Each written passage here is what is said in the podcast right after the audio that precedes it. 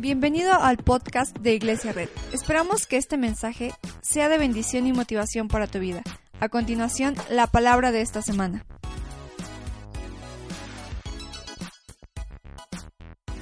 Vamos a ir a Juan 19:30 y dice, al probar Jesús el vinagre, dijo, le conmigo, todo se ha cumplido. Lo inclinó la cabeza y entregó el Espíritu. Señor Jesús, te damos gracias por este día. Gracias, Padre, porque tú estás aquí en medio de nosotros. Toma el control y que tu Espíritu Santo esté en este lugar. Amén.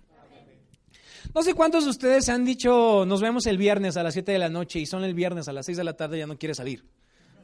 A mí me pasa seguido, es como, ah, no más, viene emocionado. ¿Qué? ¿Cuándo nos vemos? ¿Cuándo vamos al laser? No, no, pues el viernes a las, a las 7, sí, seguro, sí, seguro. Ya cuando son las seis y media, ya dices, chi, ¿para qué hice planes? ¿no?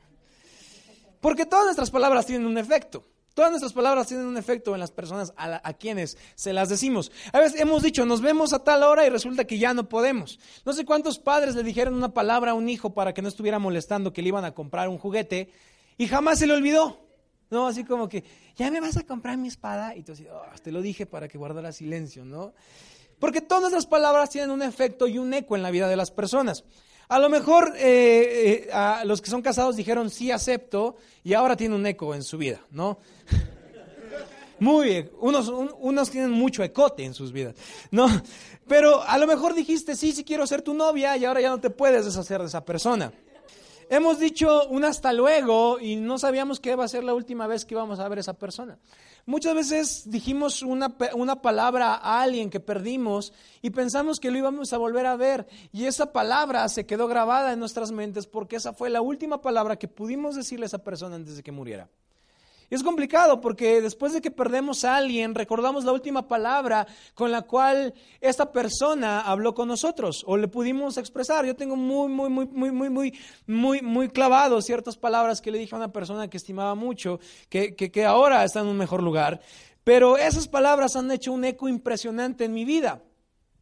Porque las últimas palabras o las palabras que decimos, pero las palabras que le decimos a alguien que hemos perdido, significan mucho para nosotros. Que hizo efecto y quiso eco para toda la eternidad y para toda la humanidad. No hay otra palabra que se haya dicho en los últimos momentos de, otra, de una persona que hayan impactado más a nuestras vidas y hayan hecho más eco que la palabra que hoy vamos a estudiar. La Biblia dice que cuando Jesús estaba ahí en la cruz y después de haber tomado el vinagre, lo vimos hace ocho días, ¿se acuerdan? Después de tomar el vinagre, dijo, todo se ha cumplido. Si tú tienes otra Biblia, otra versión, o, lo has escuchado, esta frase podemos eh, reconocer y recordar que la frase fue consumado es. Voltea con alguien y dile consumado es. Aunque hemos dicho últimas palabras a alguien o primeras palabras a alguien, no habrá otra frase que haya impactado más la eternidad que esta frase. No hay. Y me impacta cómo Jesús dejó marcas e hitos en nuestra vida para que nosotros podamos entender algo grande. Antes de que el velo se partiera en dos, ah, segundos antes de que entregara el Espíritu, después de que dice consumado es, la Biblia dice que inclina la cabeza y entrega el Espíritu y nos falta una frase más. Pero en este momento, segundos antes de que entregara el Espíritu, se lleva a cabo una transacción espiritual, como lo hemos estado estudiando las últimas semanas. El pecado del mundo es depositado en Jesús, la ira de Dios es depositada en Jesús para que ahora nosotros podamos experimentar una victoria. El clamor de un vencedor sacudió la tierra. Y no sé cuántas veces hemos visto a Jesús en estas imágenes o en estos, eh, estos crucifijos o en estas imágenes que tienen diferentes tipos de religiones, con un Jesús crucificado, con un Jesús triste, con un Jesús humillado. Y a veces hemos entendido que el momento de Jesús en la cruz parece que fue este. Y no sé si has visto películas que hablan de la crucifixión de Jesús o la pasión de Cristo. ¿Alguien ha visto? Y cuando está Jesús colgado, yo he visto gente que se pone a llorar, ¿cierto o no? Porque, Jesús, ¿cómo quieres meterte ahí? No, yo te salvo, Jesús. Yo te bajo, ¿no? Y realmente a veces pensamos que este momento de Jesús fue un momento de absoluta derrota. ah, sí. Cuando olvidamos que consumado es, no fue un clamor de derrota, sino fue un clamor de victoria. Fue el clamor de un vencedor, de un victorioso que sacudió la tierra. Fue el clamor de una persona que dejó las últimas palabras para que ahora nosotros podamos experimentar la victoria. Fue el clamor de un rey con espinas que había, que estaba diciendo que la transacción había sido completada. Jesús no murió con tristeza en sus ojos, Jesús no murió con, un nudo en la garganta por tristeza o por amargura, sino Jesús murió con la certeza que esta última frase traería hoy salvación a todo el mundo. Después de que Jesús tomó el vinagre, gritó, consumado es. Yo me imagino el clamor de un vencedor en, en los últimos momentos de su vida, el clamor más fuerte que pudo haber dado. Y no voy a gritar aquí para que no se espanten, pero seguramente fue consumado es, de una forma tan, tan, tan, tan fuerte que estaba diciendo, he cumplido mi propósito. He cumplido por lo que he venido. He cumplido, he pagado la deuda. Y no solamente he pagado la deuda, sino a partir de hoy, todos los que creen en mí hoy pueden ser reconciliados con el Padre. El verbo que se, que se utilizó es un verbo que es, que es teleo. Digo conmigo teleo. Este verbo es el verbo, es, es el verbo que se usó en la traducción original, lo cual significa consumar. Este verbo consumar era utilizado cuando tú pagabas algo. ¿Has ido a, a recoger algo, te dan tu nota de remisión y te ponen pagado? Este era algo similar. El verbo consumar en este momento y en este punto de la historia era utilizado como un sinónimo de que tu deuda había sido pagada. ¿Alguien está emocionando? Y aparecía en los recibos. O sea, en este momento el, el, enemigo estaba contento, estaba burlándose, le echaron vinagre para burlarse y aprendimos hace ocho días que algo que el enemigo usó para burlarse, Dios lo usó para saciar nuestra ansiedad. Y entonces en este momento el diablo se está burlando, el diablo está diciendo, ah, mira, murió tu hijo, y está sacando la cuenta de todos nuestros pecados, y está diciendo, tal persona, tales personas en red hicieron esto, hicieron esto, hicieron esto, y nos está exhibiendo ahí con cada detalle de nuestras vidas. Y entonces en este momento Jesús, me imagino que ve la mega cuenta de toda la humanidad y de todo lo que has hecho mal, y grita en este momento, consumado es y grita, está pagado. Y en ese momento el enemigo dice, ¿qué pex? ¿Qué pasó? Ya le iba a mandar a los cobradores en la moto. Y Jesús gritó, pagado en totalidad. ¿Cuántos, ¿Cuántos se emocionan por esto? Consumado es. Consumado es. Y después inclina su cabeza no en señal de derrota o de pena no como de, ay, está muy caro lo que estoy haciendo, sino le inclina en una señal de victoria y de paz. Le inclina como algo que había sido pagado. ¿Qué se cumplió? Se cumplió las promesas, se cumplieron las profecías sobre él, se, se, cumplieron la forma en cómo los sacrificios tenían que ser hechos, se cumplió su obediencia, se cumplió la satisfacción de la justicia de Dios que era para nosotros, pero ahora fue consumada en el Hijo y sobre todo fue consumado y fue eliminado el poder del diablo, del pecado y de la muerte. Mucha gente, no sé si has escuchado esta frase de, arrebátale al diablo tus bendiciones. ¿Alguien la ha escuchado? Arrebátaselas, ponte a orar y quítaselas. Sabes, no tenemos que hacerlo porque Jesús ya lo hizo. No tenemos por qué ir con el diablo y te arrebato mi bendición, diablo cochino. ¿Alguien ha escuchado esa frase? Arrebátaselas al diablo cochino de sus garras. Arrebátale a tus hijos, manita. Arrebátaselos. No tenemos que hacerlo porque cuando Jesús gritó consumado es, ya se los había arrebatado. Ya había triunfado. No tenemos que arrebatarle nada al diablo porque Jesús lo arrebató por nosotros. Y nuestra bendición no se la arrebatamos al diablo. Nuestra bendición viene del cielo. Porque entonces, ¿de qué, serviría su sacrificio? Estamos peleando nosotros con el diablo. La Biblia dice, solo quédense quietos y experimenten mi poder. Quédense quietos porque yo he consumado todo en la cruz y ustedes no tienen que hacer nada más que cumplir su obra. Ah, hemos estado batallando con las victorias mucho tiempo. Nos cuesta entender el concepto de victoria. Eh, la, la, sociedad y el mundo ha hecho que entendamos el concepto de éxito y el concepto de victoria como algo completamente distinto y erróneo. Nos han hecho entender que el victorioso es aquel que maneja un carro de lujo. Nos han hecho entender que el victorioso es aquel que tiene cuatro mil, cinco mil, seis mil, siete mil seguidores. Nos han hecho entender que los victoriosos y los exitosos son los que no trabajan o los que se la pasan de vacaciones. Nos han hecho entender que la gente exitosa es una gente, es unas, son personas que se visten bien, que se visten con, con zapatos chidos, que se visten con chido, con, se visten extravagantes. Nos han hecho entender que los victoriosos son aquellas personas que no tienen miedo a nada. Entonces hemos entendido la victoria y el éxito, tipo eh, Brad Pitt es una persona victoriosa, como eh, Fernando Colunga es una persona victoriosa. Entonces, ¿qué pasa con todos nosotros que somos medianos y somos fracasados en algunas veces? ¿Qué pasa cuando estamos perdiendo la batalla? ¿No somos victoriosos? ¿No somos exitosos? ¿No estamos, ¿No estamos viviendo bien? ¿Qué pasa cuando estamos perdiendo la batalla contra una adicción? ¿Qué pasa cuando hay gente que tiene tanto dinero pero está perdiendo su alma? ¿Eso es victoria? ¿Qué pasa cuando alguien parece ser que es súper nice y sale en, rostros y sale en hola y está batallando con una adicción, un pecado, algún, algún hábito? ¿Qué pasa cuando parece que la relación Brad Pitt y Jennifer Aniston está regresando y, amén, gracias. Sí. El ayuno resultó. Pero ¿qué pasa cuando están solos? ¿Qué pasa? O sea, ¿son victoriosos si no tienen a Cristo? Son victoriosos si tienen problemas, son victoriosos si uno que el otro se pone el cuerno y no vamos a empezar aquí el TV Notas. Pero ¿qué pasa cuando estamos queriendo restaurar una relación? ¿Qué pasa cuando perdimos a alguien? ¿Qué pasa cuando intentamos ser algo y fallamos en esa búsqueda? Todos hemos fracasado en algún momento, todos hemos perdido a alguien, todos, todos hemos perdido algún sistema, con alguna situación de injusticia. Quizá perdimos algún diagnóstico médico y, entonces no somos victoriosos. O sea, si no tengo lo que otra gente tiene, si no tengo lo, que la gente a quien sigo tiene, ¿soy fracasado? ¿Soy una persona derrotada? Hemos entendido mal el concepto de victoria. Hemos entendido mal el concepto de victoria. Imagínate a Jesús.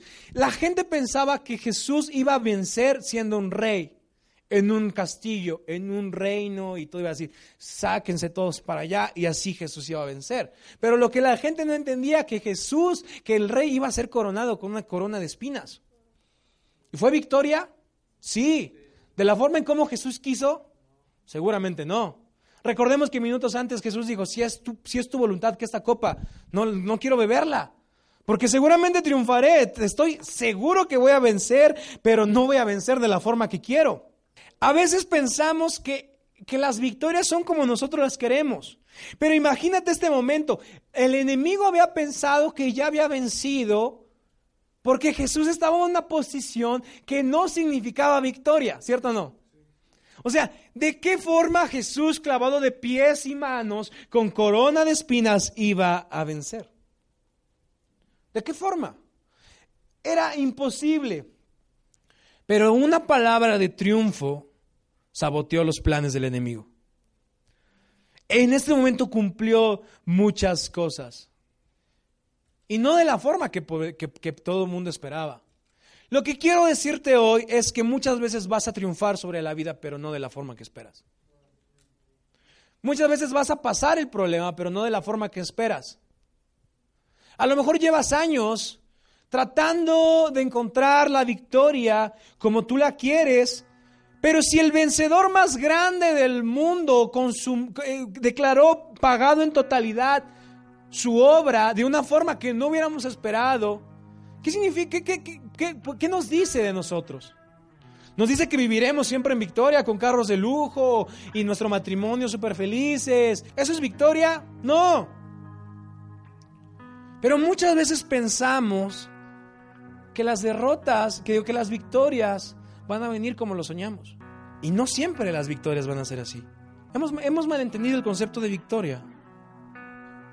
Cuando tú reconfiguras la forma en cómo ves la victoria, entenderás lo que Jesús hizo en la cruz. En la vida cristiana, si tú estás aquí buscando a Dios, no significa que no vas a tener derrotas o que no vas a tener fracasos. Los vas a tener y a lo mejor más fuertes. ¿Cuántos empezaron a buscar a Dios y las cosas se pusieron peor? Es como que, ¿what? Me dijeron que iba a estar chido. El primer día crea tu futuro y todos, ah, sí, futuro, oh, sí, yo soy el único, las abejas no crean futuro, yo sí, lo predicaron. Y ahorita dicen, oye, no estoy creando futuro. La vida cristiana no es una vida de éxito terrenal, la vida cristiana es una vida de éxito espiritual. Porque cuando Jesús consumó la obra nosotros, Jesús, Jesús decía, puedas estar derrotado en la tierra, pero conmigo jamás estarás derrotado. En la vida cristiana las victorias deben ser entendidas de otra manera. En la vida cristiana, en esto que estamos haciendo, las victorias no es tener mucho éxito. Las victorias es caminar de la mano de Jesús creyendo que Él ya pagó todo lo que puedo hacer mal. Es creyendo que Jesús ya venció al pecado y venció a la muerte. Es que caminar en la vida cristiana no es ir con el diablo y arrebatarle las bendiciones, es creer que Jesús puede bendecirme a mí. Caminar, tener éxito en la vida cristiana no es pensar que me están haciendo una amarre y por eso me está yendo mal. Tener victoria en, Jesús significa que mi, que mi negocio puede ir mal, que mi vida puede ir mal, que mi matrimonio puede ir mal, pero de alguna forma, en algún tiempo, en algún momento Jesús me dará la victoria. Y quizá no es como yo la quiero, quizá no es como yo la esperé, pero caminar con Jesús siempre es victoria. Caminar con Jesús siempre, siempre es victoria. Porque ella pagó y cumplió lo que tenía que ser cumplido. Él consumió, él, él ha consumado su obra por mí. Y ahora yo debo perseverar hasta cumplir la obra que Dios me ha encomendado. El mensaje de la cruz no es un mensaje de derrota o de tristeza. El mensaje de la cruz es un mensaje de victoria. Y a veces vemos esta escena de Jesús crucificado en tristeza y no entendemos que en este momento cuando el enemigo estaba por burlarse, Dios le entregó su nota de remisión en su cara y le dijo, ya está pagado. Y te quedas con el cambio. ¿Qué? Y ponme aguacate, órale.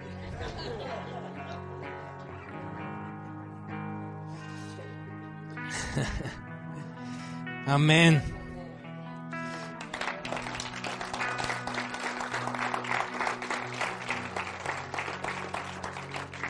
Una relación con Dios no es acerca de lo que tenemos que hacer para ser exitosos. Una relación con Dios no es acerca de lo que tú tienes que buscar. Una relación con Dios es acerca de lo que Jesús ya hizo en la cruz. Ese es el éxito, lo que Jesús ya hizo en la cruz. Y en respuesta de lo que Jesús hizo con nosotros, entregamos nuestras vidas a Él. El cristianismo no es acerca de personas malas convirtiéndose en buenas o fingiendo ser buenas. El cristianismo es de gente fracasada volviendo a la vida. Es de gente que perdió un ser querido volviendo a la vida. Es de gente que, que fracasó con matrimonio y está regresando a amar. Es de, hijos que perdieron un padre o perdieron una madre y han encontrado el amor del Padre en Jesús. Ese es el cristianismo.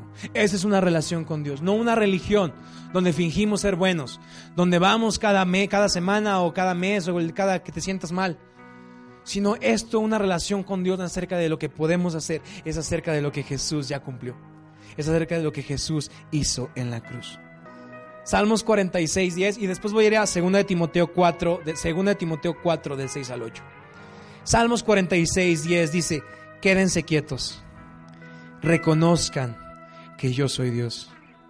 Sabes, no es acerca de pelear con todo el mundo, no es acerca de luchar, no en una forma como de pelear con todos, sino es cuando algo me está pasando mal, reconozco que mi Dios ya venció. Cuando estoy derrotado, me quedo quieto y reconozco que es el Dios. Yo seré exaltado entre las naciones y yo seré enaltecido en la tierra. Segunda de Timoteo 4 del 6 al 8. No hablo de ya no hacer nada. Dice, yo por mi parte ya estoy a punto de ser ofrecido como un sacrificio y el tiempo de mi partida ha llegado. 7. He peleado la buena batalla. He terminado la carrera. Me he mantenido en la fe. Por lo demás me espera la corona de justicia que el Señor, el juez justo, me otorgará en aquel día. Y no solo a mí, sino también a todos los que con amor hayan esperado su venida. ¿Qué significa esto? ¿Estás batallando hoy? Sigue batallando. A lo mejor tu matrimonio no se recupera. ¿Qué te digo? Me encantaría tener polvitos mágicos. Ah, ¿Qué quieres? Ten, ya. Felicidad, aquí, 10 pesos más, ten. No es así. La Biblia dice, si estás batallando, sigue batallando. Si sigue corriendo, si estás corriendo, sigue corriendo. Si estás buscando, sigue buscando. Pero recuerda que la victoria no está en esta tierra, está en el cielo. La victoria no está aquí. Sigamos corriendo, sigamos peleando, pero nunca se te olvide que Jesús ha resucitado. Nunca pongas en poco tu fe, nunca la pierdas. Nunca busques la corona terrenal antes que la espiritual. ¿De qué te sirve si ganas una corona en esta tierra si pierdes la corona de justicia del único juez justo? ¿De qué sirve si ganas miles de millones de dólares y pierdes la posibilidad de ver en, todo su esplendor el trono de Jesús? ¿De qué sirve? Sigue corriendo. No te distraigas en cosas terrenales. No te distraigas en, batallas contra la gente, porque la Biblia dice que la batalla no es contra la persona, es contra principados y potestades de maldad que Jesús ya ha derrotado que Jesús ya ha derrotado. Cualquier problema que te aqueja hoy ya fue derrotado. Solo ¿qué tienes que hacer? Sigue corriendo. Sigue corriendo. Sigue corriendo, sigue corriendo, sigue corriendo, sigue corriendo, sigue corriendo. Quizá tengamos muchas razones para rendirnos. Quizá hoy tienes miles de razones para huir de tu casa. Quizá hoy tienes miles de razones para dejarte vencer por tu matrimonio. Quizá hoy tienes miles de razones para dejarte vencer por la depresión. Quizá hoy tienes miles de razones porque, por las cuales, las cuales te dicen que no vas, a ser, no vas a ser exitoso. Quizá tienes miles de razones que se interponen entre la abundancia y tú. Quizá tienes miles de razones por las cuales tu, tu alacena está vacía. Quizá tienes miles de razones por las cuales quieres odiar a tu papá o tu mamá. Quizá tienes miles de razones para fracasar. Pero Jesús nos dio una, una razón para tener victoria. Y fue que en ese momento crucial gritó, consumado es. Quizá las multitudes nos dicen, hazlo. Venga, wow, está chida esta vida, vente aquí, vamos a pasarla bien. Quizá las multitudes nos dicen eso, pero ¿de qué sirve la aprobación de la gente si pierdo la aprobación del único juez justo? ¿De qué sirve? ¿De qué sirve buscar la victoria terrenal cuando ya tengo la victoria espiritual? ¿De qué nos sirve? ¿Por qué no te pones de pie? ¿Por qué no volteas con alguien y le dices victoria consumada?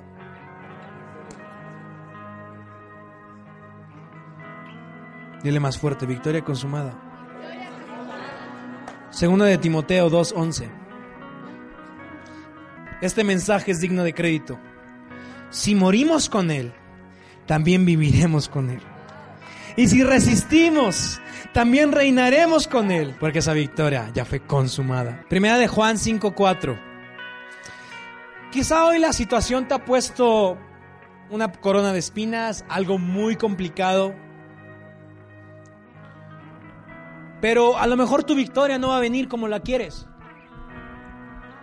Me encantaría ser el tipo de iglesia donde te dice, todo va a salir bien, pero estaríamos traicionando lo que dice la Biblia. Pero aunque todo esté mal, escucha esta palabra. Porque todo el que ha nacido de Dios vence al mundo. Esta es la victoria que vence al mundo, nuestra fe. ¿Quién es el que vence al mundo sino el que cree que Jesús es el Hijo de Dios? ¿Quién es el que vence al mundo? El que cree que Jesús es el Hijo de Dios.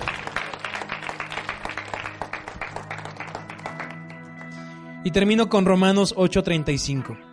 ¿Sabes qué está diciendo este versículo? Que el que vence a la aflicción, el que vence a la depresión, el que vence a la soledad, es aquel que cree que Jesús es su Salvador. Porque en la cruz Jesús gritó, consumado es, consumado es. Toda depresión que estás sintiendo ya fue vencida. Toda soledad que estás sintiendo ya fue vencida. Todo lo que estás sintiendo ya fue pagado por Jesús.